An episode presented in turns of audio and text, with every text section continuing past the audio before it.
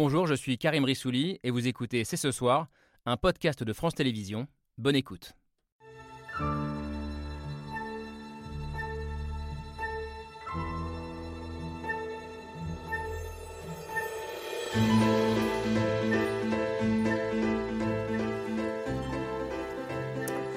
Bonsoir à toutes et à tous, soyez les bienvenus sur le plateau de C'est ce soir. C'est l'un des grands combats du moment, la place des femmes. La place des femmes dans l'histoire, dans l'espace public et plus largement dans la société. Pourquoi et comment ont-elles été effacées de l'histoire et donc de nos places et de nos rues? C'est la question que pose la journaliste et romancière Titu Lecoq dans son dernier livre. Le féminisme également au cœur des débats après la qualification surprise de Sandrine Rousseau pour la finale de la primaire écolo, une candidate qui se dit féministe, écologiste et radicale.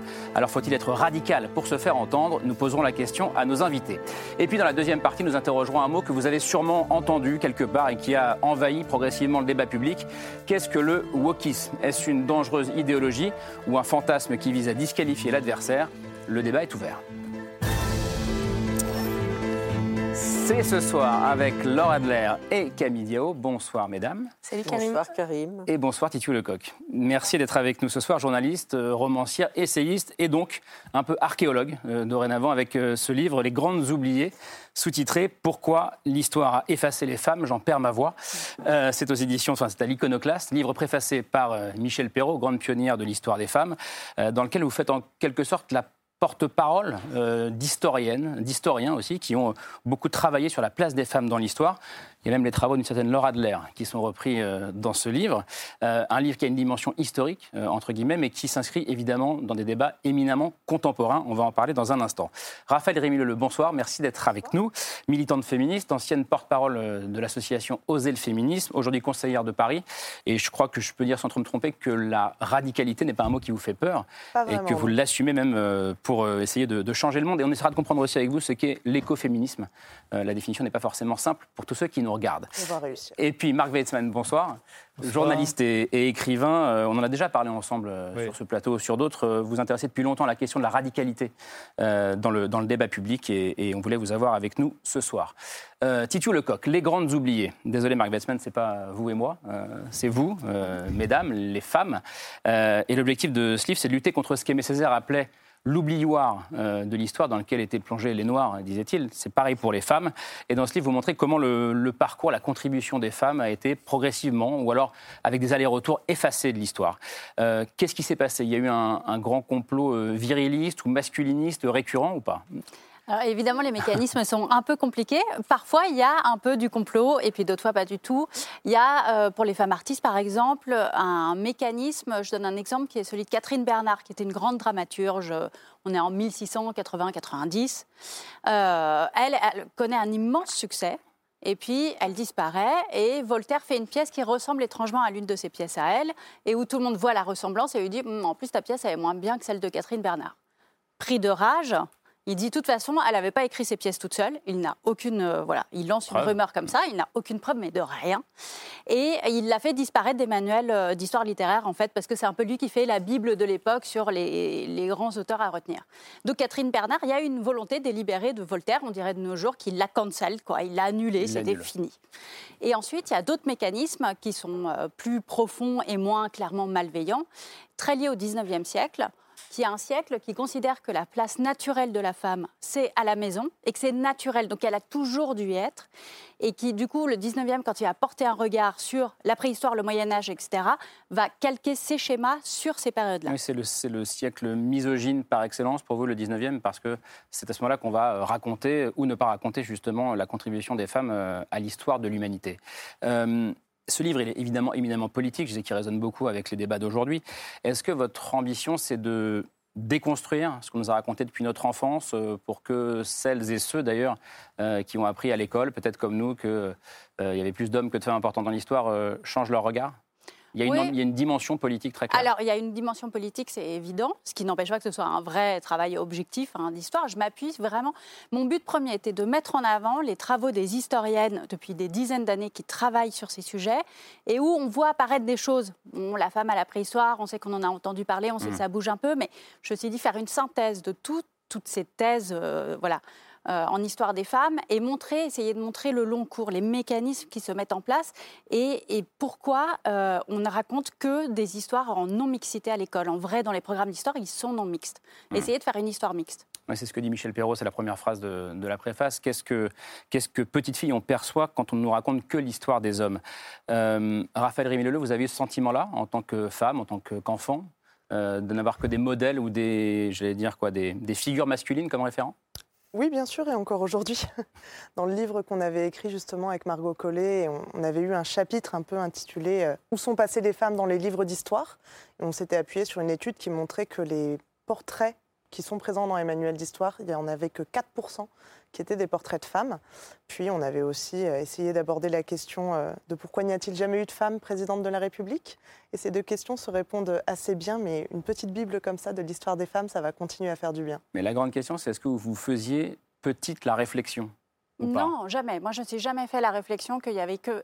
Ça me paraissait normal puisque on nous apprenait euh, que les femmes, c'était ce qu'on appelle maintenant le mythe de la femme empêchée, que les femmes n'avaient pas pu participer à l'histoire puisqu'elles devaient s'occuper des enfants et de la cuisine et de la maison.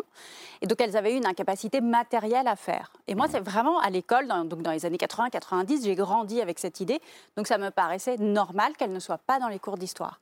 Et on découvre que ça s'appelle vraiment le mythe de la femme empêchée parce que les historiennes l'ont appelé comme ça. Quand elles sont allées chercher les femmes dans les sources historiques, elles les ont trouvées partout. Donc on nous a appris aussi des erreurs historiques. En tant qu'homme, euh, Marc est-ce que vous avez, euh, vous avez déjà fait cette réflexion que petit, vous aviez grandi ou ado euh, avec que des modèles d'hommes? C'est une question. non, parce que moi, je ne m'étais jamais faite, je vous le dis. J'en sais rien. Non, mais simplement, c'est pas entièrement euh, nouveau. C'est que les, les, les, éditions des femmes, par exemple, ça fait depuis des années, ont publié des choses là-dessus. Il y a un an ou deux, elles ont publié une, une encyclopédie des sociétés matrilinéaires. Euh, il y a plus de 30 ans, Georges Duby et Michel Perrault avaient fait cette monumentale histoire des femmes depuis l'aube de l'humanité. Il y a des choses, qui, que, les femmes étaient oubliées dans l'histoire, et pas seulement elles d'ailleurs. Euh, beaucoup de gens ont été oubliés, ont été oubliés dans l'histoire officielle et pas seulement en France, c'est une, évidence. Et c'est une des raisons pour lesquelles tout explose maintenant en ce moment dans tous les sens. Mais ça ne euh, bouge pas dans les programmes. C'est ça qui est. C'est que on pourrait se dire justement, oui, depuis les années 70, ça y est, c'est bon, c'est rentré dans l'éducation nationale, les programmes en tiennent compte. Et alors pas du tout. Là, la nouvelle mouture des programmes d'histoire, il y a moins de place pour les femmes que dans l'ancienne version. On est sur une régression. Pas compétent là-dessus. Donc, euh, donc, non, mais c'est ça qui est intéressant, c'est de se dire pourquoi ces travaux d'historiennes ne prennent pas, pourquoi ça s'inscrit pas, voilà, dans la culture générale française. Mais alors pourquoi? Parce que l'institution ne les prend pas en compte. Alors on est sur une période en ce moment très complexe et très ambivalente. D'un côté, euh, l'éducation nationale a mis Olympe de Gouges au programme de français, du bac français, c'est formidable. Et en même temps, en histoire générale, il y a une régression des femmes. Hmm. Mais, mais là, il y a quelque chose ouais, de l'institution et du pouvoir. Et, même, oui, et même sur le genre, souvenons-nous de l'adversité qu'a endurée Najat Vallaud-Belkacem quand elle a essayé de faire passer la notion de, de genre qui est enseigné aux États-Unis depuis je ne sais combien de temps. C'est un autre débat. Hein. Non, non, on est toujours dans la même problématique de la reconnaissance de l'humanité qui est composée, je crois, des femmes et des hommes. pourquoi c'est un autre débat, Marguerite Parce que la question, du, la question de la différence sexuelle et la question du genre sont deux questions connexes, mais un peu différentes, il me semble. Mais sur le, sur le féminisme et sur la reconnaissance des femmes, euh, oui, bien sûr, de toute façon. Enfin, c'est un secret pour personne que la société française est particulièrement conservatrice, l'est depuis longtemps. C'est une longue histoire, c'est une vieille histoire. Euh, particulièrement sur, cette question d'ailleurs. Mais c'est la vertu de ce livre, c'est que l'histoire n'est pas une histoire linéaire. Euh, Titu Lecoq, il n'y a pas eu euh, un moment jamais les femmes n'ont eu de pouvoir, les hommes ont toujours voulu le conserver. Il y a eu des avancées et il y a eu des reculs. Moi, j'ai appris beaucoup de choses, alors, même s'il y a eu des, histoires des femmes avant. Euh, j'ai appris, par exemple, qu'au euh, Moyen Âge, il y avait des femmes bâtisseuses de cathédrales. Ça, je l'ignorais. Je suis ignorant, mais euh, il y avait des chevaleresses, il y avait des jongleuresses. On disait le mot autrice à l'époque. On a des grands débats aujourd'hui. Est-ce qu'on dit auteur, auteur euh, ou autrice? À l'époque, on le disait. Euh, c'est intéressant. Ça résonne beaucoup avec aujourd'hui, tout ça. Ça résonne beaucoup et ça permet de se rendre compte que, euh, que effectivement, on, on a souvent cette idée que l'histoire en fait a un sens, qu'elle va dans un sens qui est le sens du progrès, qu'on irait tous vers l'égalité, voilà, de manière quasiment naturelle, d'un état sauvage d'inégalité vers l'égalité. C'est complètement faux. Et ce que nous montre cette histoire, c'est que euh, on peut avancer. C'est ça qui est formidable. On peut gagner des droits. C'est toujours possible. Et je finis un peu le livre là-dessus sur des individus qui s'organisent et qui y vont peuvent faire bouger les choses, mais on peut aussi perdre en liberté. Et c'est arrivé aux femmes en France. Il y a mmh. des périodes qu'on appelait, par exemple, le grand renfermement à la Renaissance, où les femmes perdent violemment en droit et en liberté. Donc il faut toujours être vigilante en se disant le pire, le meilleur, rien n'est joué, il n'y a pas de fatalité dans cette histoire. C'est vrai, quelque chose s'est joué, effectivement, euh, j'y pense en vous écoutant, hein. quelque chose s'est joué, vous parliez tout à l'heure du 19e siècle, quelque chose s'est joué en France après la Révolution française et pendant tout le 19e siècle, une sorte de crise de la virilité euh, qui, a des, qui a des sources très profondes, à mon avis, euh, parce que le, à partir du moment où le pouvoir central est remis en cause avec la Révolution, quelque chose se passe. Et la Révolution industrielle... C'est la bourgeoisie avec le système euh, familial. Oui, mais plus profondément, à partir du 19e siècle, il y a, et, pas seulement, et pas seulement en France, la, la Révolution industrielle remet en cause le modèle masculin traditionnel du chevalier, de l'homme fort. à partir du moment où la technique prend le relais de ça, il y a une crise de la masculinité, de la masculinité qui commence à ce moment-là. Et c'est ce qui a été étudié par alors, tous les romanciers, tous les écrivains de la fin du 19e siècle et des années 10-20 de D.H. Lawrence, Henry Miller en parlent. Hemingway ne parle que de ça, d'une certaine manière.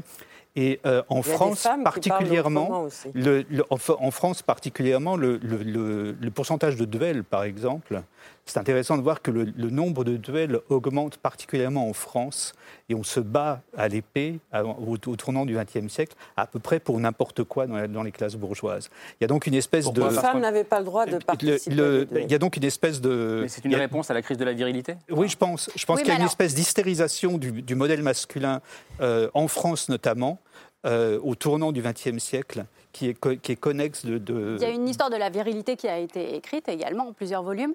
Et ce qui est intéressant là-dedans, sur les duels par exemple, c'est moi je pense que la masculinité est perpétuellement en crise. la crise est inhérente mmh. à la masculinité prédominante telle qu'on nous la vend.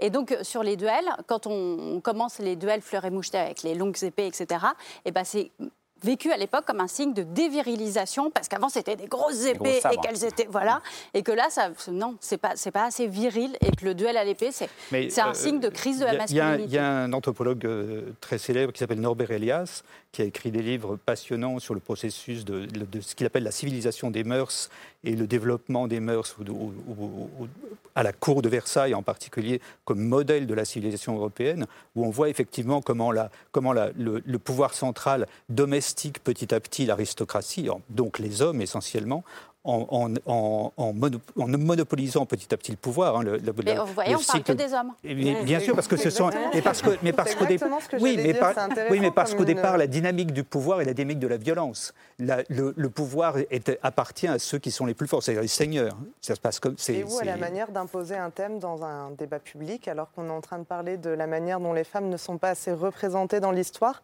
et vous arrivez à résumer ça à une crise de la masculinité. Je trouve ça assez mais parce que ça me sort, parce que ça me sort, parce que ça me semble lié. Et c'est pas grave, vous allez pouvoir attendre avant de parler, vous allez voir que votre masculinité va bien s'en sortir.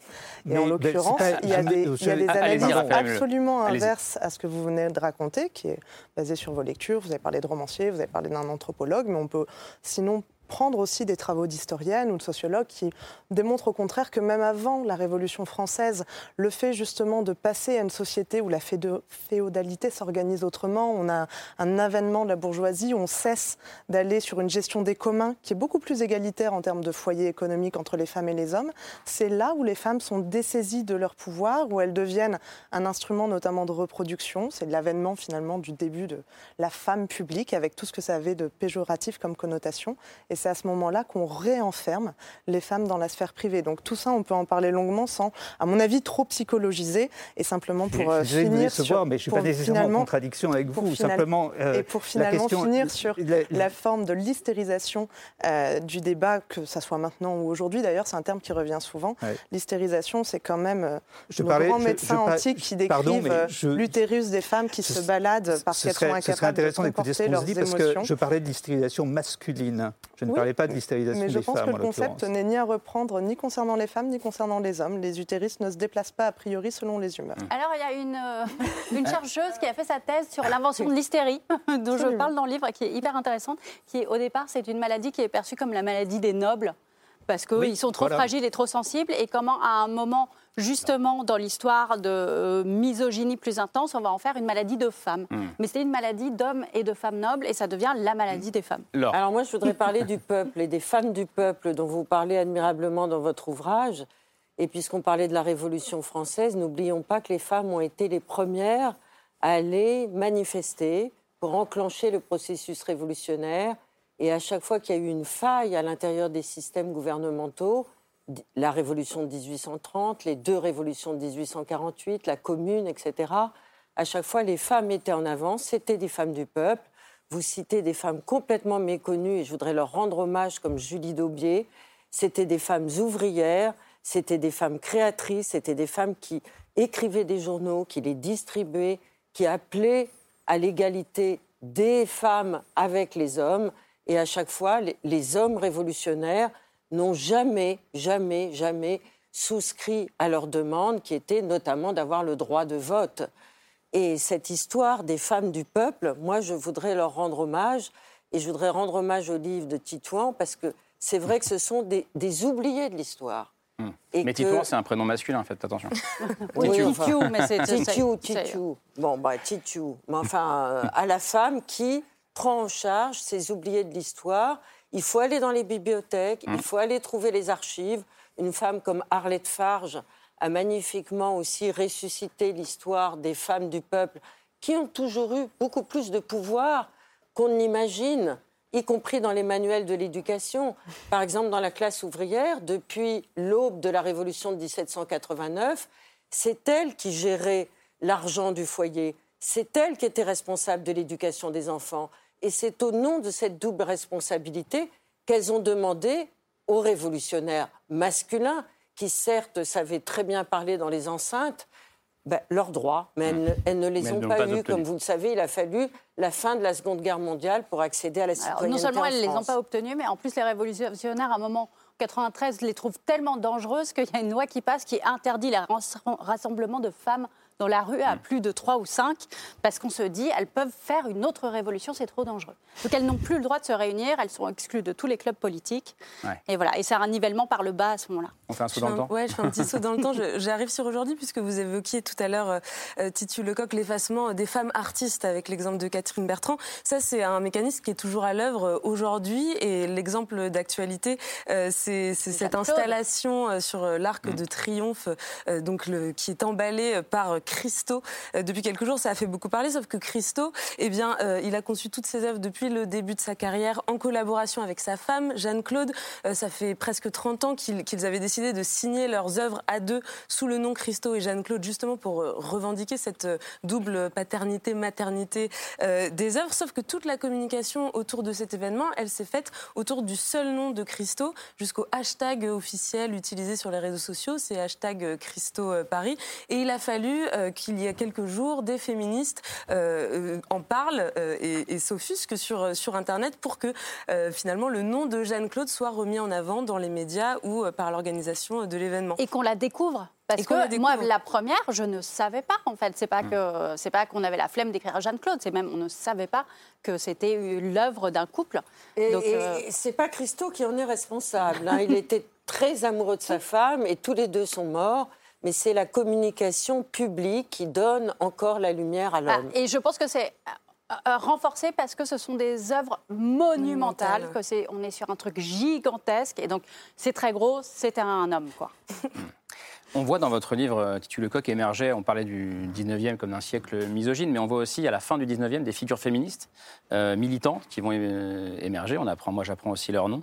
Hubertine Auclair ou, Madeleine Pelletier, qu'on va voir en photo je crois, qui organisaient des, actions spectaculaires, qui revendiquaient justement une forme de violence, une forme de radicalité. Venons-en à la radicalité. Vous écrivez, nos arrière-grand-mères attaquaient les bureaux de vote à coups de pierre. Euh, est-ce que ça veut dire que la radicalité, elle est consubstantielle au combat féministe Pour vous?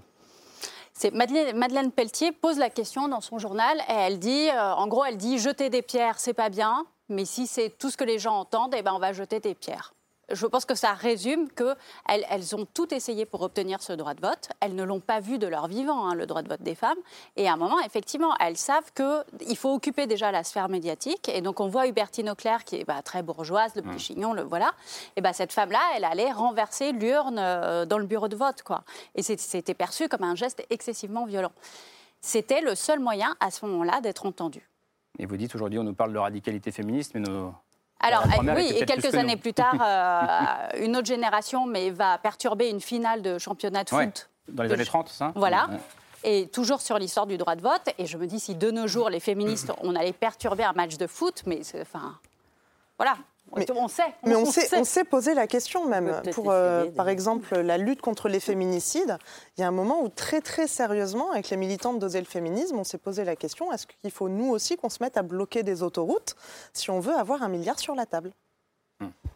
Question encore en suspens. Vous l'avez pas fait. Pas encore. et à l'époque, elle le faisait. Elle bloquait des routes, elle s'enchaînait, elle, euh, voilà. Euh, elles ont obtenu et en même temps, il ne faut pas oublier la dimension pacifiste du mouvement féministe international et des énormes manifestations contre la guerre avant la guerre de 14, où les femmes étaient toutes, justement, dans toutes les places des grandes villes de l'Europe pour dire non, non, non, on vous en supplie.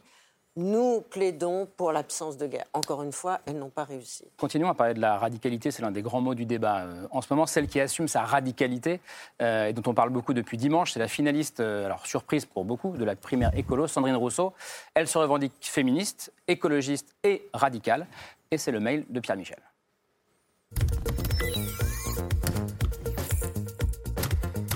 Y en a qui n'aiment pas l'écologie, il y en a qui n'aiment pas le féminisme, il y en a qui n'aiment pas une féministe qui parle écologie. Elle a choisi, euh, disons, d'être l'incarnation de toutes les victimisations du monde. Qui l'eût cru? Ce résultat n'est finalement euh, une surprise que pour les personnes qui n'ont pas saisi ou qui n'ont pas voulu voir les évolutions de la société. Sandrine Rousseau, la surprise radicale et féministe de la primaire écologiste. Sandrine Rousseau, le pari largement gagné de la radicalité. On est dans une société violente et en fait ce que je dénonce moi, c'est la violence. Instaurer un droit à la nature, un nouveau contrat social, ancrer la liberté des femmes à disposer de leur corps. Sandrine Rousseau est au second tour de la primaire écolo, mais il y impose surtout une notion, l'écoféminisme. Le principe c'est de dénoncer ce qui est au cœur de notre système économique et social, qui est la prédation. À l'origine de l'écoféminisme, il y a une femme, Françoise Daubonne, cofondatrice du MLF, autrice du féminisme ou la mort, et les femmes avant le patriarcat. On lui doit le mot phallocratie, on l'appelle l'Amazone verte. Nous en avons pour 30 ans d'existence. Si, cette société mâle et industrielle continue, il est temps que la planète redevienne verte. Surpopulation, destruction des ressources, exploitation de la nature comme des femmes, ces fléaux ont selon elle une seule et même origine, le système du mal ne serait-ce que pour cela, je suis à fond pour que les hommes perdent le pouvoir. L'écoféminisme, c'est un concept et c'est un combat. Le plus célèbre, le camp des femmes pour la paix de Greenham Common. En 81 et en Angleterre, des femmes décident d'occuper les abords d'une base militaire censée accueillir des missiles nucléaires de l'OTAN. Certaines s'enchaînent, d'autres tentent de forcer les grilles, mais surtout, elles vont se relayer et y rester 19 ans, jusqu'en 2000.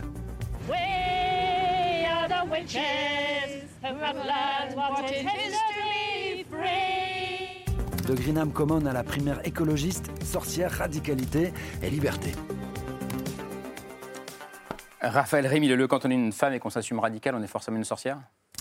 Dans les yeux de beaucoup, peut-être, et pourquoi pas. Pourquoi pas? Mais pourquoi pas Parce que, y compris dans l'histoire euh, des femmes et dans l'histoire des femmes qui se sont engagées, les sorcières ont beaucoup été euh, les femmes qui détenaient euh, du pouvoir, y compris du pouvoir par le savoir, et qui ont été pointées du doigt à cause de cela, qui ont été violentées à cause de cela. Et donc il y a eu un mouvement aussi dans le milieu féministe il y a quelques années, qui a démarré il y a quelques années euh, de réhabilitation des sorcières. Et là, je parle des quelques années les plus récentes. Mm. Mais en effet, même dans le mouvement écoféministe dans les années 70, dans les années 80, que ce soit aux États-Unis ou en Italie, les femmes chantaient Nous sommes les petites filles des sorcières que vous n'avez pas réussi à brûler. On a essayé de l'expliquer dans le, dans le mail de, Pierre Michel, mais cette notion d'écoféminisme, elle est claire pour vous, pas forcément pour tous ceux qui nous regardent. Beaucoup la découvrent euh, à la faveur de la candidature de, Sandrine Rousseau.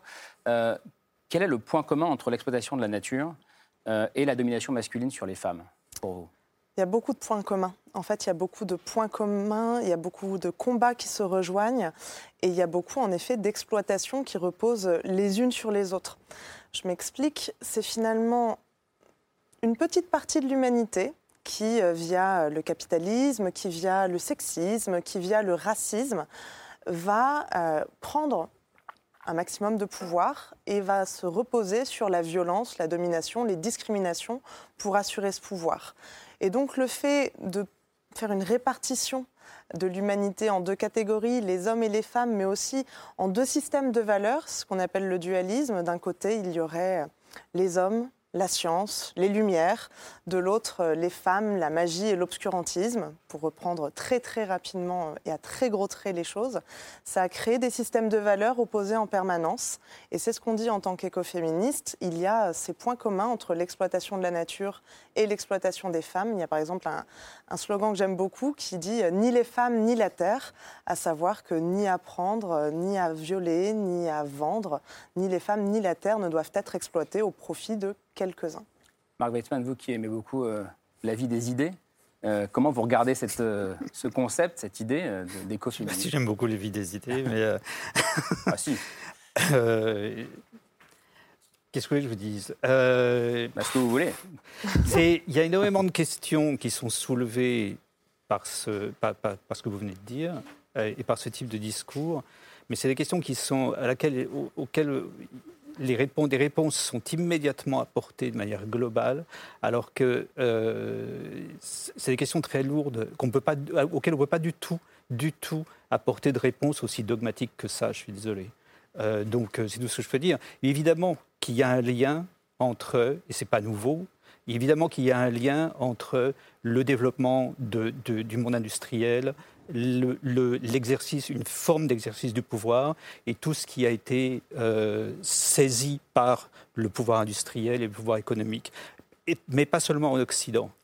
Euh, et pas seulement sous régime capitaliste. Euh, L'Union soviétique n'a pas fait, fait, tellement mieux, la Chine communiste n'a pas fait mieux, donc sans prendre uniquement au capitalisme, c'est quand même très réducteur.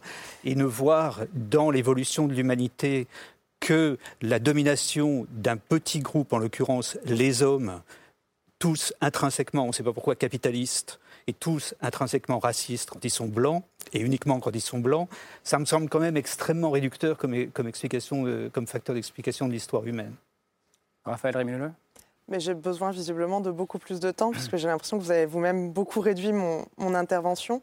Ma question n'est pas celle d'avoir des personnes qui intrinsèquement euh, exercerait ce pouvoir et cette domination, mais bien euh, cette connexion entre euh, les oppressions, qu'elles soient en effet majoritairement aujourd'hui des oppressions capitalistes, des oppressions racistes. Et je pense que tout ça nourrit un même système de prédation qui est à remettre en cause. Mais après, j'assume ce que vous appelez dogmatisme. Si c'est ça, la, la, conviction et la vie des idées, j'assume d'être dogmatique. Tu le coq.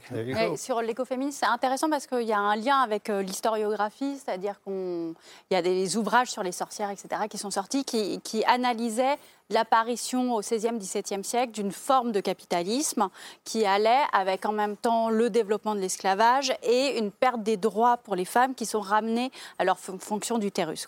Et donc on en a tiré effectivement une logique de, en fait, d'une forme de patriarcat. Alors là où je suis d'accord, c'est que ça n'est pas la seule. Le patriarcat peut prendre plein de formes différentes et n'est pas forcément d'ailleurs lié à la propriété privée comme on se l'est mhm. longtemps dit. Mais euh, donc le patriarcat, c'est beaucoup de formes différentes et des intensités différentes. Mais notre forme actuelle effectivement, naît à, à peu près, mmh. là-dessus je pense que vous êtes d'accord, à peu près à ce moment-là, et de d'un rapport au monde qui fait que des individus considèrent qu'ils peuvent s'approprier et être maîtres. On possédait une femme et on possédait une terre. Et ça, c'est pas rien comme euh, hmm. rapport au monde, celui de, de posséder. L'idée de la possession de la terre et de la femme n'est pas, ça, ça, ça, ne naît pas là. C'est beaucoup plus divers géographiquement et historiquement. Mais surtout, ce qui naît là, c'est le rapport à la science et le rapport à l'idée de, de, raison. Et c'est ça qui va devenir le facteur euh, dominant pour la conquête. Le mélange, le, la confusion entre raison, rationalité et technique. Et c'est ça, c'est ça qui va poser un, qui nous pose à nous un vrai, qui nous pose aujourd'hui un, vrai problème. Euh, par ailleurs, sur, sur, le, sur, la, sur la question du patriarcat, il y a, moi, il y a, il y a un mot qu'on a entendu là tout à l'heure. Je, je, je, je, regrette beaucoup qu'on n'entende pas euh, plus. Euh, c'est parce que c'est quel mot? Comment? Quel mot? Euh, phallocratie. Moi, je ne crois pas qu'on vive aujourd'hui dans un système patriarcal. Le système patriarcal, c'est un système qui, les mots ont un sens. Mm. Le patriarcat, c'est un système qui repose sur un, sur un système de loi, sur, le, sur, la notion de pater familias, sur, sur un système de loi qui est hérité du, de, de, du monde romain, qui a évolué lui-même. Et je suis assez d'accord avec Milan Kundera pour dire que le monde des pères s'est effondré quelque part dans la deuxième moitié du XXe siècle en Occident. Mais euh, il n'a pas été remplacé par une société plus égalitaire. L'avantage du patriarcat, c'est l'avantage de la loi des pères, c'est qu'on peut la renverser. Ce qui a succédé, à mon avis, au patriarcat, c'est la phallocratie, et c'est quelque chose de beaucoup plus brutal, parce que beaucoup plus directement violent et totalitaire. C'est quoi la différence entre les deux, du coup? Le, le patriarcat repose sur un système de loi. Et la phallocratie? C'est juste la force brute. Et c'est ce qu'on vit aujourd'hui. À mon avis, c'est ce qui se passe. C'est ce qu'on ce vit aujourd'hui. Je ne pense pas que quand, quand, vous regardez, quand, on a, quand, quand, vous regardez Donald Trump, quand vous regardez euh, Vladimir Poutine, quand on regardait euh, Benjamin Netanyahu, Bolsonaro, ou, ou, tous, on, on, ne voit pas des pères. On voit des, on voit des voyous qui se sont installés là où la loi a disparu. Et, et, et c'est ça, à mon avis, qui, qui rend les choses un peu complexes et qui fait que c'est une des raisons pour lesquelles les relations se durcissent de, un peu partout. C'est intéressant. Est-ce qu'on utilise Moi, je le crois qu'il ne faut pas jouer avec les mots. pour dire domination masculine.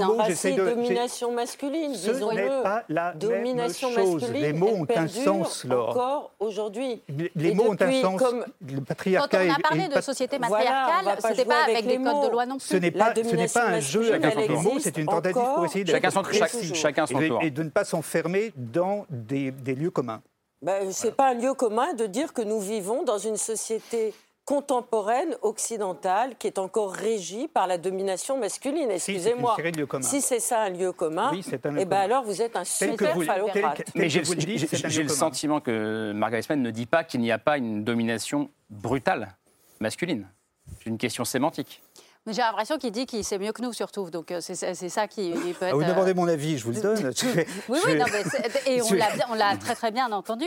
Mais euh, non, mais je pense qu'on comprend bien quand on dit patriarcat qu'on veut signifie domination masculine. Je pense que la plupart des gens comprennent le sens, même si c'est pas le sens originel. Et voilà. Non, mais je, je, je, dis ça parce que je pense. C'est pas ça qui est important dis, sur le fond du combat. mais si, je pense que c'est important parce que je crois que l'erreur d'analyse conduit à des erreurs d'action et que si vous ne comprenez pas ça, vous, mais vous allez dans le mur.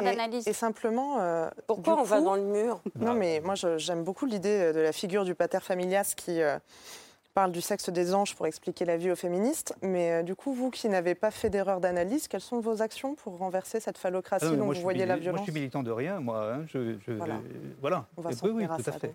Je ne prétends pas l'être. Et pourquoi est-ce que ça conduit à des erreurs d'action? Quelles sont les erreurs dans les actions? L'analyse parce que je pense, parce que, je pense que et c'est pas seulement vrai pour le pour le pour les pour les néo-féministes aujourd'hui, c'est vrai c'est vrai de l'ensemble. Je, je, pense que euh, euh, la, une bonne partie de, la, de ce qu'on appelle la gauche radicale lutte contre des, des, se fixe des objectifs, lutte contre des cibles qui n'existent plus en tant que telles. Et résultat, euh, des scores électoraux. C'est-à-dire que sont, si on ne voit pas dans quelle société on vit, on vit on ne peut pas lutter contre efficacement. je, suis désolée. Pour le coup, je pense qu'on a, toutes les deux travaillé sur les féminicides, sur les homicides conjugaux. Et je pense qu'on connaît le sujet mieux que vous. Et que là-dessus, parce qu'on a porté une parole, parce qu'on s'est mobilisé, parce qu'on s'est confronté à une réalité qui était difficile. Moi, comme journaliste, c'est le travail le plus difficile que j'ai fait, ça a été travailler là-dessus. On a fait un petit peu avancer les choses, on essaye de porter le sujet, il se passe quelque chose, et les féministes ont fait avancer les choses. Enfin, elles ont amélioré la vie des femmes concrètement. Non, mais je ne remets pas ça en cause. Hein. Si, parce que vous dites qu'il n'y a pas que nous, mais celles d'avant aussi, elles se sont trompées de méthode. C'est pas vrai. Je n'ai pas dit celles d'avant, non, non, je parle du mouvement des néo-féministes aujourd'hui. Je dis que ça ne se limite pas. Je pense que la gauche radicale, d'une manière générale, fait une mauvaise analyse de la situation. Vous vous considérez comme une néo-féministe ou pas? Moi, j'ai pas envie de me considérer ou d'avoir un débat sur la place des femmes dans l'histoire où. Euh, la conversation euh, serait happée par une forme de trou noir qui vise à nous réexpliquer ce qu'est la phallocratie ou le patriarcat par un homme qui est la seule personne sur le plateau incapable de ne pas couper la parole. La radicalité, est-ce que c'est un gros mot pour vous? Pas du tout. La radicalité, c'est aussi euh, ce qu'on met dedans. La radicalité, ça peut être euh, une méthode, ça peut être une exigence, mais la radicalité n'est pas en soi un mouvement. On peut être masculiniste radical, comme on peut être féministe radical. Et je, pense avoir choisi mon camp en la matière. Oui, parce que la radicalité, elle peut aussi naître, euh, et je vais revenir à Sandrine Rousseau, euh, dont on parlait il y a quelques minutes, d'expérience euh, personnelle de la domination et de la violence. Sandrine Rousseau, juste pour rappeler, la première fois que le grand public a entendu parler d'elle, c'est quand elle a porté plainte aux côtés d'autres militantes et élus écologistes contre Denis Baupin, qui était député écolo et qui était accusé par plusieurs femmes d'agression sexuelle.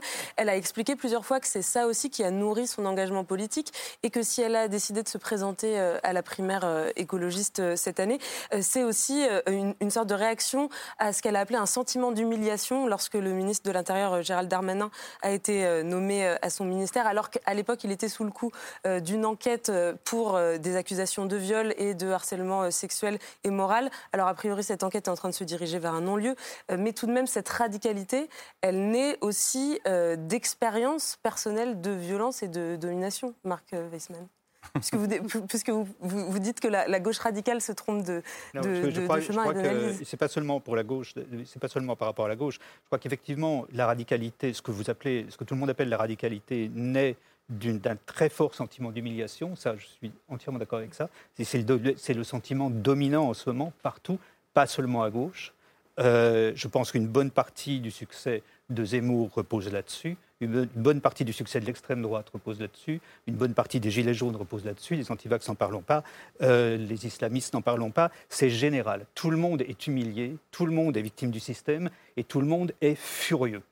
Et, vraiment, ce qui est vraiment le, le mot central pour définir l'époque, c'est ça, c'est la fureur. Et, et euh, Virginie Despentes, avec qui je suis d'accord à peu près sur rien, a dit qu'on euh, vivait en termes de féminisme le moment Valérie Solanas, du nom du, de la fille qui avait tiré sur, euh, sur Andy Warhol. Euh, je crois qu'elle a parfaitement raison là-dessus.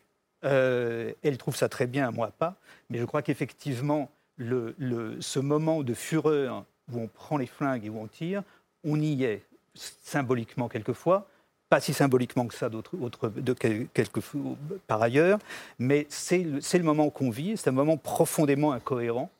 Et, mais je crois que ce qui, ce qui unit tous ces mouvements, qu'il s'agisse de Sandrine Rousseau, qu'il s'agisse d'Éric Zemmour, qu'il s'agisse de l'extrême gauche ou de l'extrême droite, c'est le désir d'en finir avec un système de représentation on ne supporte plus l'idée de déléguer le pouvoir à des gens qu'on ne reconnaît pas comme légitimes. On veut s'exprimer par soi-même et on veut être authentique et on veut que la forme d'authenticité passe par l'expression de la pulsion la plus radicale. Laure, avant de poursuivre sur la, discussion sur le, mouvement. Il ne faut pas confondre le combat d'Éric Zemmour avec celui de Sandrine Rousseau, parce qu'alors là, on n'y comprendrait vraiment plus rien. Et je m'élève contre ben, Cette, euh, ce monde commun que vous amalgamez, dont les combats sont totalement opposés.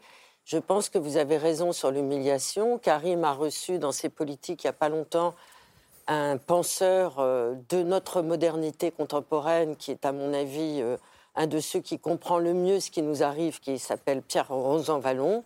Et je crois qu'une de ses thèses, euh, c'est que nous sommes tous humiliés, mais que nous, les femmes, nous n'avons pas forcément les mêmes armes pour pouvoir faire reconnaître nos droits que des gens qui se situent dans le camp de la violence, de l'adversité, de la déconsidération perpétuelle et du rejet total de la démocratie. Et je pense que les femmes et leur avenir peuvent faire changer le rapport justement à la honte et le rapport avec le politique dans le sens le plus noble du terme. Mesdames et messieurs, je voudrais qu'on poursuive la discussion en, s'arrêtant sur un mot qui a, euh, j'allais dire, envahi le débat public. Euh, ce mot, c'est le mot woke. W-O-K-E, et par extension le wokisme, alors littéralement être éveillé, être lucide face aux injustices et aux discriminations, mais être woke pour ceux qui s'en méfient, c'est aussi faire preuve d'intolérance et de victimisation. Alors débattons-en, de quoi les woke sont-ils le nom? On en débat juste après la preuve par trois, signé Hugo Bernard.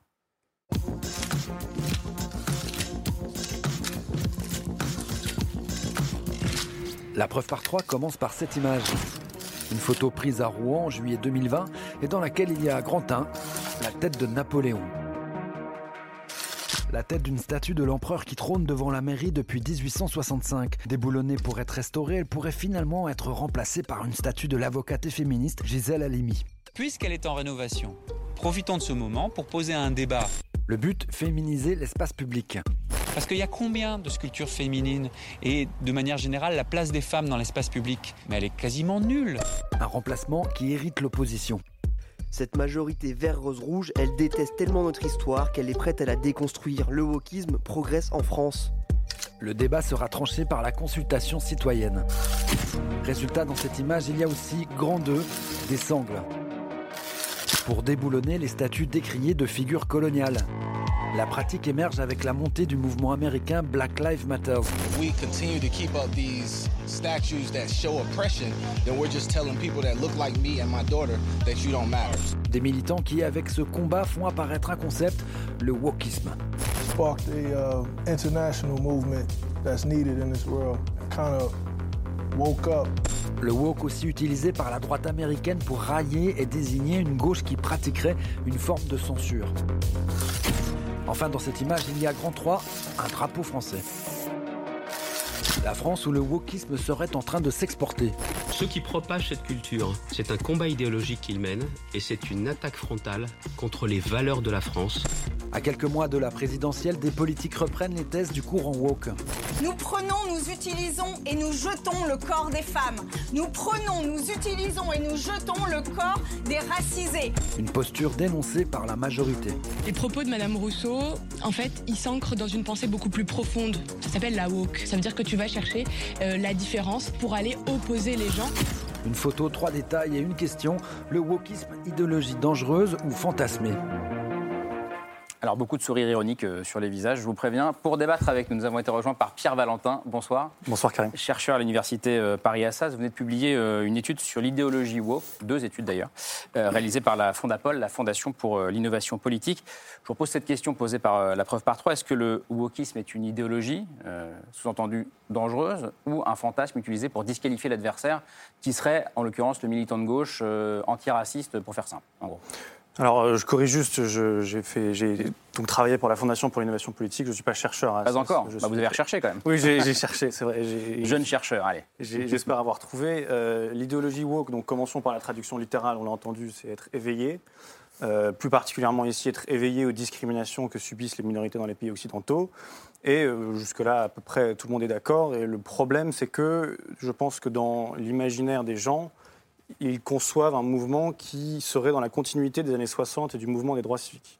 Moi, j'essaie d'expliquer que ce n'est pas tout à fait le cas et que même de leurs propres chefs, je cite notamment Richard Delgado et Gene Stefanchik, qui ont écrit un manuel sur la théorie critique de la race, qui est une des branches les plus populaires du wokisme américain, et qui, eux, affirment très ouvertement dans ce manuel, contrairement aux droits civiques traditionnels, euh, qui englobent l'amélioration progressive des conditions, nous critiquons le fondement même des sociétés libérales, euh, notamment le rationalisme des Lumières, euh, notamment le rapport au droit, etc. Donc c'est vraiment un mouvement qui se distancie par soi-même de, des années 60, mais qui, pour des raisons à mon sens stratégiques, pour des raisons de publicité, a tout intérêt à se placer soi-même, de se faire un storytelling où il se place dans le sillage de Martin Luther King et mmh. de toutes ces grandes figures-là des années 60. et moi, il me paraissait important d'opérer cette distinction et, et, de montrer que c'était un terme qui déjà était initialement une revendication positive, et non, comme on l'entend souvent, un terme créé par ses détracteurs, un anathème. C'est initialement une revendication qui vient bah, de Black Lives Matter qui l'a popularisé. Avant ça, c'est dans le RB euh, afro-américain en, 2008. Et au fur et à mesure, ce sera repris. Et d'ailleurs, en 2018, Le Monde considérait encore que être woke, c'était synonyme de être cool dans la culture afro-américaine. Il faut quand même peut-être préciser qu'aux États-Unis, c'est un, terme qui, a émergé comme, euh, comme euh, un, marqueur identitaire, en tout cas une revendication. Euh, le terme, il est arrivé assez récemment en France. Je pense qu'il y a très peu de Français qui, l'utilisent et qui en ont entendu parler, et qu'il est surtout manié par les adversaires du camp progressiste aujourd'hui. Bien sûr, bien sûr, mais à moins de considérer que dès qu'un terme qui était initialement une revendication positive, qui se définit bien et qui, et qui décrit bien un mouvement, parce qu'il y a ce rapport à une petite élite qui aurait accès à un savoir éclairé, éveillé, pas face à des masses endormies qui ne se rendent pas compte que dans la manière de serrer la main, dans la manière de conduire sa voiture, il y aurait des preuves de racisme latent, de colonialisme, etc. Donc le mot woke pour moi est pertinent parce que pourquoi, il montre ce pourquoi clivage. Pourquoi ça dans la manière de serrer la main ou de conduire sa voiture? C'est-à-dire que c'est ce qu'on décrit euh, comme étant des microagressions. Donc il faut savoir qu'une microagression, c'est tout ce que une personne a décidé de percevoir, ou alors soit la personne qui l'a subi, soit une personne, euh, hmm. un passant, décide de percevoir comme étant une agression, comme étant une invective hostile à euh, la, race, le sexe, etc. Donc dans la mesure où il y a un aspect très subjectiviste, parce que ça, repose sur la perception individuelle, tout peut être décrit comme une microagression. Et on voit notamment dans des témoignages de gens qui ont réussi à sortir du, wokisme, euh, qu'ils expliquent que euh, ils avaient l'impression en fait de voir le mal partout. Tout vous en parlez comme d'une secte. Oui, oui, comme une addiction. Il faut, il faut arriver à comprendre qu'au moment donc de, de, George Floyd et des événements d'il y a un an, euh, on voit des scènes où George Floyd est, euh, euh, est, peint avec une auréole sur les murs. On voit des gens qui pratiquent le lavement des pieds, des gens qui se flagellent, des gens qui se mettent à genoux, ça on l'a vu partout, c'est un geste qui est symboliquement très chargé. Et à mon sens, l'aspect religieux de la chose est pertinent parce que, comme l'étudie Joseph Bottom, donc spécialiste de, de, la religion en Amérique, il a écrit un ouvrage en 2014, les pays post-protestants sont beaucoup plus facilement wokisables, si je puis dire, que les pays post-catholiques. Pourquoi? Parce que dans le protestantisme, il y a un rapport au péché qui est très fort. Bah, et lorsque le protestantisme n'est plus que culturel, eh bien, on perd le Christ qui est rédemption des péchés et on n'a plus que le privilège blanc. Donc on est tranquille en fait. Alors, on pourrait croire ça, mais. C'est bon. J'aimerais bien pouvoir le dire. Malheureusement, ce n'est pas le cas dans la mesure où on voit une croissance exponentielle en France. Euh, par exemple, personne ne parlait d'écriture inclusive en 2014-2013 et aujourd'hui, on est. Alors, j'avoue, j'en parlais déjà. Dans les sondages, personne n'utilise l'écriture inclusive. C'est des ordres de minorité, de toute petite exception. Aujourd'hui, c'est dans le programme donc d'Europe Écologie Les Verts. Et, les Verts. et ça, ça fait ça pour vous, c'est un marqueur woke? Oui, parce qu'on on est, on est en train de, il y a cette idée en fait. comme euh, définition quand même. Alors, pour, Monsieur, c'est même un marqueur identitaire qui ne sert qu'à servir de, de point de reconnaissance d'une communauté woke, sachant que ça n'est pas un terme en tout cas que nous employons dans le milieu féministe euh, ces dernières années, à moins que je ne me sois lourdement trompée sur mon engagement. Euh, qu'est-ce qui signifie ce mot pour vous ben, En fait, moi, ce qui me dérange déjà, c'est qu'on parle euh, du mouvement woke en France dans une, euh, dans une optique d'opposition assez frontale de la part euh, des conservateurs ou des réactionnaires contre euh, certains mouvements, qu'ils soient féministes, antiracistes, progressistes, écologistes. je tiens avant tout à rappeler que la Fondapol, pour laquelle vous avez publié ces deux études, est une fondation de droite, très liée aux Républicains, qui était auparavant très liée à l'UMP, dont le président Dominique Régnier, ou directeur, je ne sais plus, a été candidat au, régional, au régional en la matière etc., etc., etc. Donc, j'ai pas envie qu'on fasse passer ça comme euh, étant quelque chose de purement neutre, parce qu'il y a une opposition idéologique qui est frontale et qui est saine dès lors qu'elle est exposée. Et je préfère qu'on l'expose. Ce qui me dérange, au-delà de, ce que je considère être un certain nombre d'approximations dans votre manière euh, de tout mélanger, par exemple, quand on dit Sandrine Rousseau, candidate woke, alors qu'elle reprend les analyses écoféministes de Françoise Daubonne dans les années 70, je pense que ça a tout à voir avec le courant matérialiste du MLF et pas grand-chose à voir avec les universités américaines de ces dix dernières années. Donc déjà un peu de rigueur dans le débat.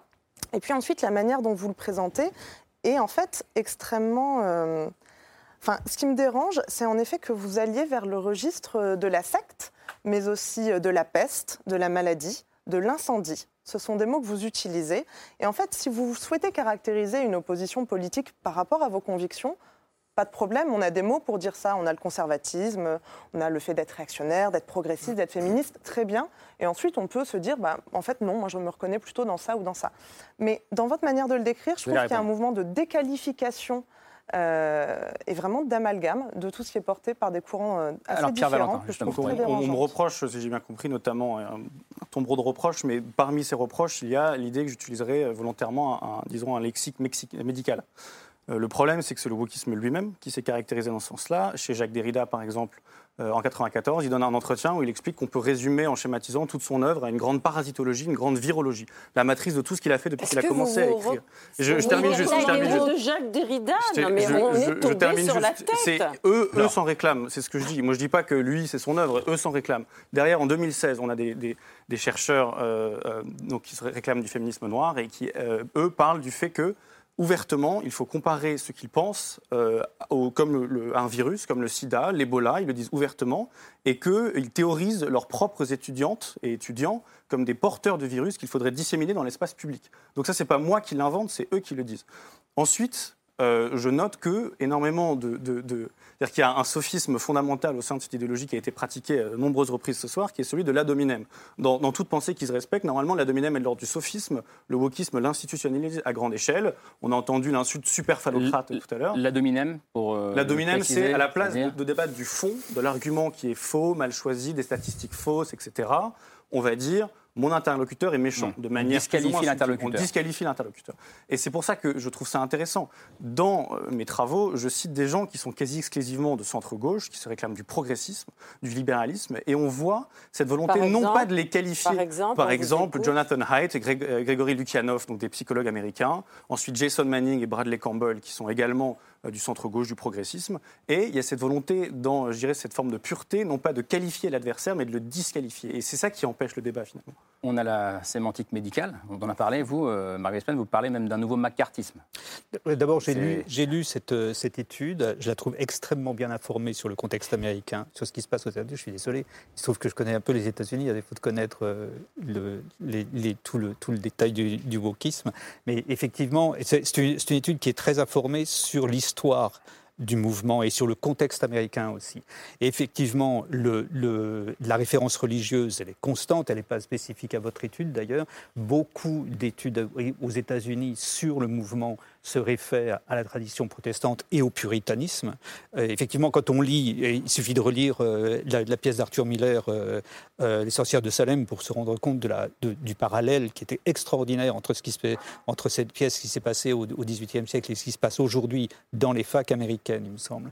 Maintenant, sur, le, sur le, la transmission de ce courant en France, en France effectivement... Qu'est-ce qui se passe dans les universités américaines Attendez, on ne va, va, pas, on va pas tout mélanger. Bah non, mais c'est vous qui mélangez oui, tout. Oui, non, mais, oui, oui, bien sûr. Mais euh, dans, cette, euh, dans, le, dans, le, reportage qu'on vient de voir, on, on, se rend compte effectivement, il n'y a pas exactement d'importation du wokisme en France. Ce n'est pas, pas tout à fait vrai. Ce qui laisse, dire, ce qui laisse penser ça, c'est par exemple la référence à l'intersectionnalité ici, euh, qui fait écho au, au, débat ratio aux États-Unis, alors que les contextes et les histoires sont très très très différents.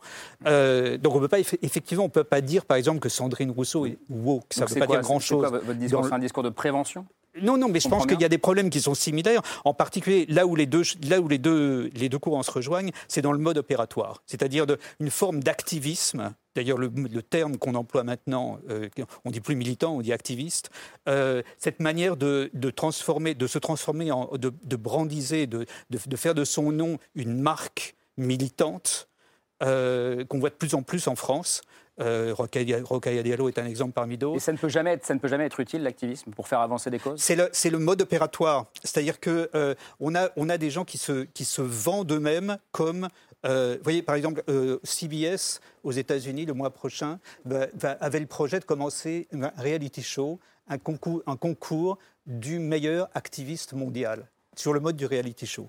Voilà, ça c'est l'extrême du brandisme, si vous voulez, et c'est en train de ça c'est en train de venir en France beaucoup plus que les idées. oui, sur les techniques. Moi, ce qui me pose un problème sur, euh, en France sur le wokisme, c'est que concrètement, en tant que militante féministe, comment je le vis? Je le vis comme une invective que Valeurs Actuelles, CNews, enfin toute une nébuleuse qu'on connaît, euh, utilise pour clairement diaboliser et les militantes féministes et antiracistes. Ça sert à ça en France à l'heure actuelle. Et on se retrouve dans une posture où le moindre article américain sur ce qui s'est passé dans une fac, on ne sait même pas la placer sur une carte, on va me demander de... Et alors, ah, vous avez vu, vous en pensez quoi? Ça n'est pas mon sujet, ça n'est pas moi. Je ne suis pas dans un campus aux, États-Unis. Et du coup, ça. Peut-être que je peux vous donner une fac dont vous pouvez placer sur une carte, qui est l'IEP de Grenoble. Et donc, ça, ça déplace en fait les problématiques. Nous, on essaye de porter un message sur les violences sexistes, sur les violences sexuelles, et on nous déplace médiatiquement notre sujet sur. Alors, le wokisme, vous en pensez quoi? Mais et c'est une manière aussi de casser notre message. Est-ce que vous l'entendez ça, le côté euh, mot fourre-tout qui sert à invectiver ou à disqualifier l'adversaire Parfois, peut-être parfois c'est juste, parfois non. Oui, mais alors, moi justement, je pense que ce qui, euh, je dirais, fait perdre en crédibilité euh, les luttes euh, légitimes, c'est justement la caricature de ces luttes qu'est le wokisme. Et tant que, je dirais, la, gauche n'aura pas fait le ménage dans son camp sur cette question, eh ben, eh, évidemment que sa propre caricature va toujours décrédibiliser. Donc c'est d'abord à la gauche de faire ce travail-là. Mais le plus Maintenant, on parlait, je, je, réponds, je, je, je, laisser parler, j'aimerais parler. Non, mais c'est intéressant ce débat.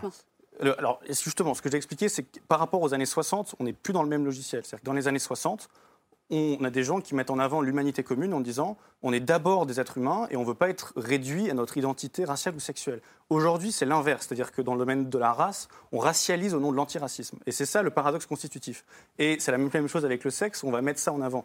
Et vous parlez ici de défendre la cause des femmes, et très bien, sauf qu'il faut savoir que le wokisme a largué la femme depuis longtemps, c'est une catégorie qui est à l'aube de devenir réactionnaire pour préférer la catégorie trans. Pourquoi? Parce que le trans, en sa mm. fluidité, permet de mieux déconstruire ça. Et on voit notamment dans le, je termine juste là-dessus, dans le programme, les mouvements ont toujours été dans le programme, très hein. dans le programme Europe Écologie Les Verts, on va désormais faire référence, euh, faire référence à la femme comme personne en capacité de porter des enfants, ou alors personne qui menstrue d'ailleurs. Je ne sais pas si ça fait plaisir aux femmes d'être réduites à ça. C'est vrai ou c'est pas vrai?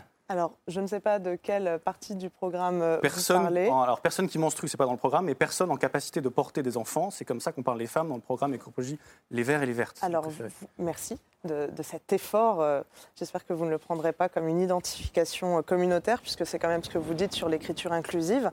je suis la première partisane d'être en capacité de dire et les hommes et les femmes et les personnes transsexuelles et transgenres. Et il n'y a pas du tout de mouvement d'invisibilisation des femmes. Bien au contraire, le but, c'est de cesser les discriminations et le fait de cantonner des personnes. Et en tout cas, enfin, tout à l'heure, vous parliez d'attaque à dominem.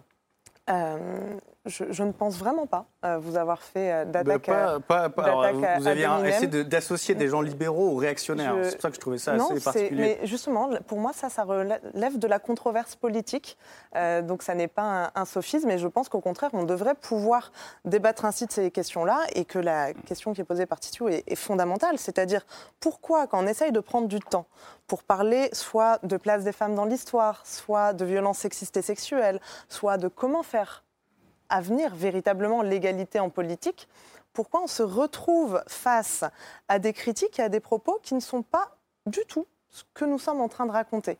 Donc il y a peut-être quelque chose aussi de l'ordre du déplacement permanent de la controverse politique sur un autre terrain, ce qui est fait là avec les États-Unis, mais ce qui est fait aussi par exemple quand on traite euh, les écologistes d'islamo-gauchistes ou d'amish. C'est ça, d'après moi, la véritable décrédibilisation et c'est bien dommage. Soit il y, a un déplacement, effectivement, soit il y a une forme de déni en acte, c'est-à-dire que euh, vous, vous, vous, dites que vous ne faites pas ce que vous dites que ce que, vous faites au moment où vous le faites. C'est particulier. C'est-à-dire par exemple bah, bah, par exemple, dans les, dans les par exemple, parce qu'on ne va pas refaire le débat sur l'islamo-gauchisme, mais dans, les, dans, les, dans les manifestations, par exemple, avec les islamistes, euh, des choses comme ça, tout en disant qu'on ne manifeste pas avec les islamistes. On pourrait multiplier des exemples, je ne vais pas le faire là, mais c'est euh, une forme de, de déni que je trouve intéressante, qui n'est pas spécifique euh, ni, aux, ni, écolos, ni, ni, encore une fois, ni à l'extrême gauche, parce que c'est général. C'est une, une, forme rhétorique actuelle qui consiste à dire je ne suis pas ce que je suis, je ne dis pas ce que je dis pendant qu'on le dit. Titi Lecoq. Sur, euh, quand on regarde sur les États-Unis. pour moi, là. Je ne comprends pas ce que vous dites. Tu vas voir, avec moi, on va redescendre, on va venir à un niveau, on va comprendre. On redescend, on, on redescend. moi, quand je regarde les États-Unis, ce n'est pas le wokisme qui me fait peur. Clairement, c'est le suprémacisme. C'est cette pensée qui est euh, raciste, qui est misogyne, qui est violente, qui va jusqu'à des attentats qui monte de plus en plus, qui monte aussi en France. Et si pour moi il y a un danger en France en ce moment, il vient de là. il n'y a jamais eu de dictature féministe ou woke. Jamais. Par contre, des régimes fascistes, il y en a eu, du suprémaciste au pouvoir, il y en a eu aussi, et ça a coûté très cher en vie humaine. Donc voilà, moi je veux bien m'inquiéter effectivement de ce nous, les États-Unis importent chez nous, mais pour moi c'est ça, ils ont élu Donald Trump, ils n'ont pas élu un woke en chef. Euh, aux États-Unis. Pour le coup, Joe Biden reprend tous les derniers concepts woke. Il, parle dans, dans, les documents internes, ils utilisent des nouveaux termes. Il parle, de personnes qui menstruent. Ils utilisent ces termes-là, qui sont ces nouveaux termes woke. Ah, alors, tout le monde, si, Biden par ailleurs, est woke, par, alors par là, sur l'extrême droite américaine, vous avez, vous avez raison, mais, vous, mais euh, vous oubliez quand même que le, les, les, les, les, anciens membres du Ku Klux Klan sont aujourd'hui d'accord avec un certain nombre de radicaux noirs pour, par exemple, instaurer une discrimination euh, raciale dans les facs. On est à deux doigts du point Godwin, euh, là. Comment? On est à deux doigts du point Godwin, là. Bah, je ne sais pas. Il, il fait, il à partir du moment où on mesure le taux de mélanine des uns et des autres pour décréter s'ils ont le droit de, de faire Alors, certaines choses. Est-ce que je peux quelque chose comme des femmes, on s'éloigne hyper vite Est-ce qu'on peut, est qu'on peut reprendre la question qui était posée par Tito Lecoq? Est-ce que ce qui est le plus inquiétant pour vous, c'est le wokisme ou les discriminations? Bien sûr. Alors, moi, on, a, on, a, parlé donc, du suprémacisme, etc. Et évidemment qu'il faut en parler. Euh, moi, ce que je trouve formidable, c'est la capacité à enterrer des événements qui ont lieu. On peut parler de l'université d'Evergreen en 2017. Mais vous ne répondez pas à ma question. Si, si. on peut parler des bien sûr qu'on peut parler. Non, mais oui, mais le problème, c'est que c'est toujours mis que dans un sens. C'est toujours, non, ah bah, ça, je suis d'accord, mais on n'a pas l'impression que ce soit dans le même sens. Moi bah, aussi, j'ai l'impression qu'on entend Auquel cas, très bien. On n'est pas d'accord sur, disons, le sens de l'idéologie dominante. Mais ah, complètement, ça, c'est sûr. Très bien. Lorsqu'on peut parler de Evergreen, Evergreen, qu'est-ce qui s'est passé Une fac américaine. Une fac américaine dans euh, l'État de Washington.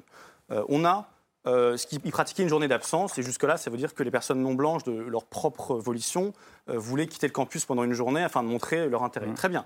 Ensuite, en 2017, ils renversent la logique. Ils demandent aux blancs de quitter l'université pendant une journée, et il y a un professeur qui s'y oppose, un professeur fan de Bernie Sanders, un progressiste, mais sans doute sera-t-il encore une fois traité de réactionnaire, et euh, il, il, finit par être obligé de quitter le campus car il y a des menaces pour sa vie. Qu'est-ce qui se passe? Dans les journées où il a quitté la campus, les journées d'après, on voit euh, des étudiants qui rôdent avec des battes de baseball et des tasers à la recherche de ce professeur et de d'autres, je cite, suprémacistes blancs, alors que c'est des professeurs progressistes. Et euh, avant de me dire, et la France, on a l'IEP de Grenoble, où on a, quelques mois après la décapitation de Samuel Paty, qui a été tourné en boucle sur tous les plateaux, donc tout le monde était au courant de ça, on placarde sur les murs le nom de professeurs accusés d'islamophobie. Quand on fait ça, l'intention est claire, ou en tout cas le risque est assumé. Et d'ailleurs, la police a jugé ça assez crédible comme menace, parce qu'ils ont placé les deux, les deux profs sous protection policière pour répondre à votre question, ce n'est pas l'un ou l'autre. Il ne s'agit pas de lutter contre le wokisme ou ce qui en tiendrait lieu pour réhabiliter les discriminations. Ça n'a pas de sens. Il y a une dynamique toxique qui fait que les uns et les autres se, renforcent. Il est évident que Trump... Les uns et les autres se renforcent, c'est-à-dire Par exemple, l'élection de Trump a fait beaucoup pour renforcer les plus cinglés des tendances, des tendances euh, on dit radicales, mais des tendances incohérentes dans les, dans les, dans les mouvements d'extrême gauche aux États-Unis. Euh, d'extrême gauche ou d'extrême droite? D'extrême gauche. Mais à l'extrême droite ah aussi. mais bien sûr. Et parce que les gens qui veulent, parce que là, les, parce que les, gens qui veulent réagir, les gens qui veulent réagir à Trump parlent dans des, partent dans des excès inverses complètement délirants. C'était plutôt l'extrême droite du côté de, de, Trump. Même que, mais enfin, excusez-moi, mais vous connaissez bien les États-Unis? Excusez-moi de poser la question parce que euh, ça ne me semble pas flagrant. Oui, j'ai entendu que vous disiez que vous la connaissiez très bien, mais nous aussi, on connaît les États-Unis. Et par ailleurs, pas le, seul de savoir. Ici, il est évident que des gens comme il est évident que des gens comme euh, comme Éric Zemmour vont renforcer des, des mouvements euh, d'extrême gauche ici. Donc, c'est pas l'un ou l'autre. Il y a, il y a, il y a un, un, un, double, un double mouvement toxique qui se renforce contre la démocratie. Et je précise que Laure connaît bien les États-Unis, Margaret Smith. Allez, on poursuit la discussion avec la liste de C'est ce soir et avec le sourire.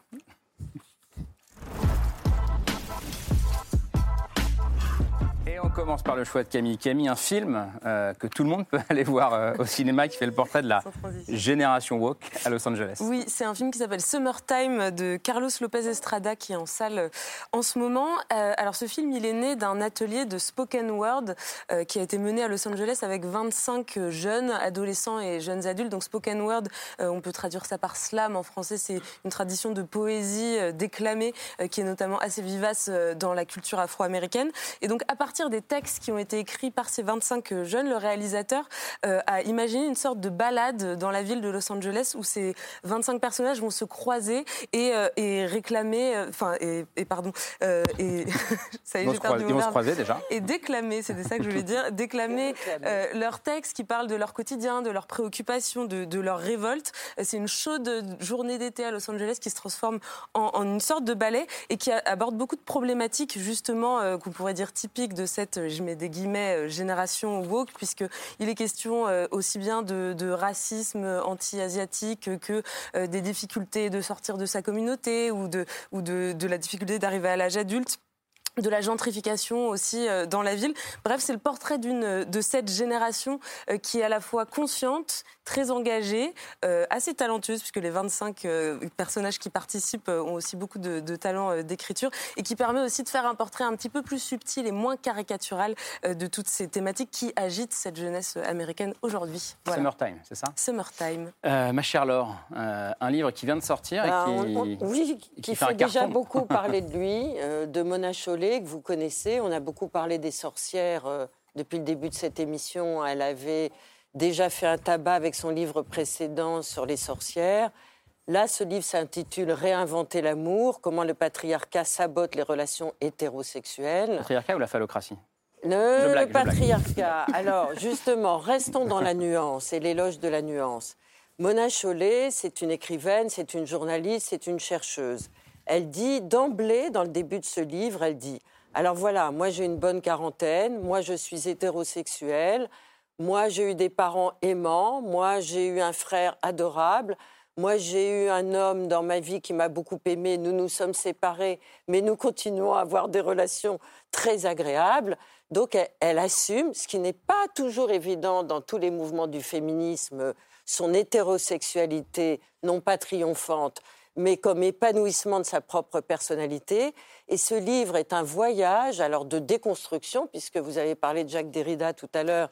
C'est un artiste philosophe de la déconstruction à travers la littérature, le cinéma, les séries, comment nous, les filles, depuis notre plus jeune âge, nous avons été construites dans des stéréotypes conscients et inconscients pour pouvoir plaire à vous, messieurs. Mais nous commençons à nous émanciper, nous commençons à nous rendre compte et nous commençons à pouvoir considérer que l'amour est quelque chose de partageable. Mona Chollet est quelqu'un qui écrit très bien, avec un tempo assez étourdissant et une grâce d'écriture qui nous entraîne dans un voyage initiatique au pays du plaisir partagé avec vous, messieurs. Donc je recommande fortement ce livre et Mona sera l'invitée de François Bunel à la Grande Librairie demain. Demain, mercredi, elle était l'invitée de Laura Adler hier sur France Inter. Oui, mais... Allez, on l'offre à Marc Westman ou pas Vous en avez ah bah besoin oui. Est-ce que vous allez que vous le lire en tant que mâle alpha Est-ce que vous me promettez de le lire ou, en pleine crise de la virilité, on n'est pas sûr. Super phallocrate, n'ayons pas peur de nous. Allez, super phallocrate. merci, merci à toutes et à tous d'être venus sur ce plateau. Merci Raphaël Rémy Leleu. Merci. D'être venu. Euh, Pierre Valentin, Marc Weitzmann, merci, à, tous les deux. Euh, Titu Lecoq, euh, votre livre s'appelle Les grandes oubliées. Pourquoi l'histoire a effacé les femmes? Il n'y a pas de raison, il va être pour vous ce cadeau, euh, Pierre Valentin. Camille Laure, on se retrouve demain. Ce sera juste après François Bunel à 22h30. Bonne fin de soirée.